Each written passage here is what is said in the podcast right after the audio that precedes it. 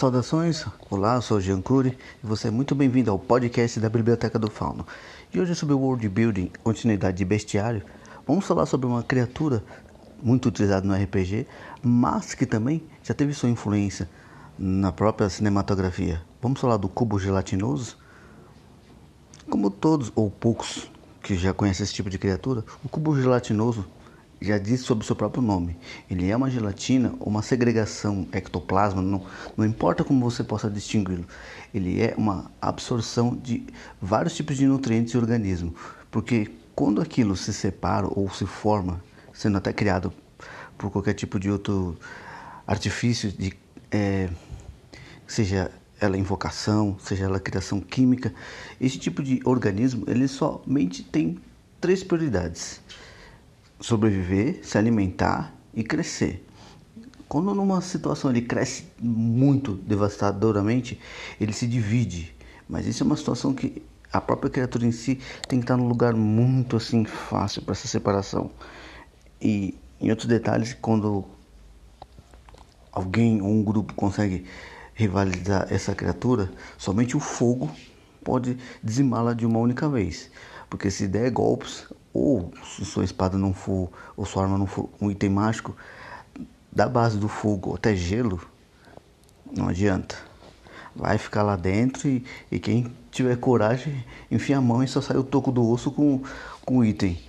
E outro é, utilização para esse tipo de criatura, eles podem ficar em muitos labirintos de algum necromante, algum mago ou qualquer que seja a sua criatividade para aventuras de RPG ou literatura como se fosse um guardião do próprio local.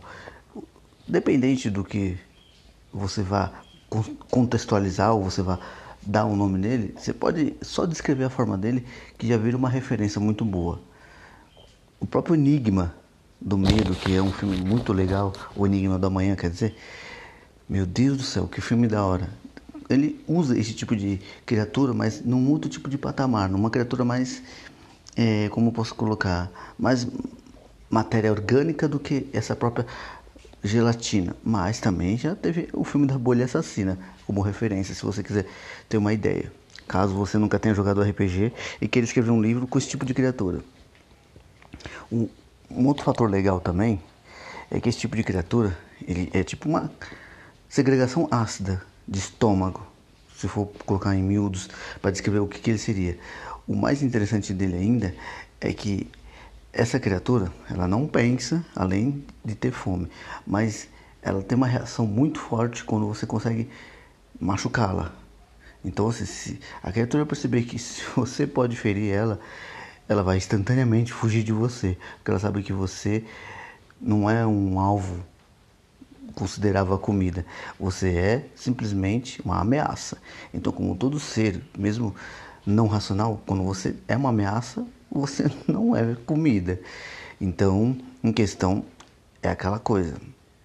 Se você for utilizar esse tipo de criatura, é muito boa para uma aventura de RPG ou até mesmo para um aventureiro de sua narrativa conseguir é, vencer esse desafio, porque além de ser uma criatura silenciosa, às vezes pode estar só seus pedacinhos no chão e até aquilo às vezes serve como um sinal de alerta, porque querendo ou não, essa criatura, quando não está se alimentando, ela tem que resguardar os seus nutrientes, porque querendo ou não, se você for pensar num raciocínio lógico, quando ela vai caminhando, ela deixa um pouco de segregação. Enquanto ela caminha muito, aquela segregação facilita a sua locomoção, mas também diminui seu fluxo interno de substância. Então é como se fosse uma lesma.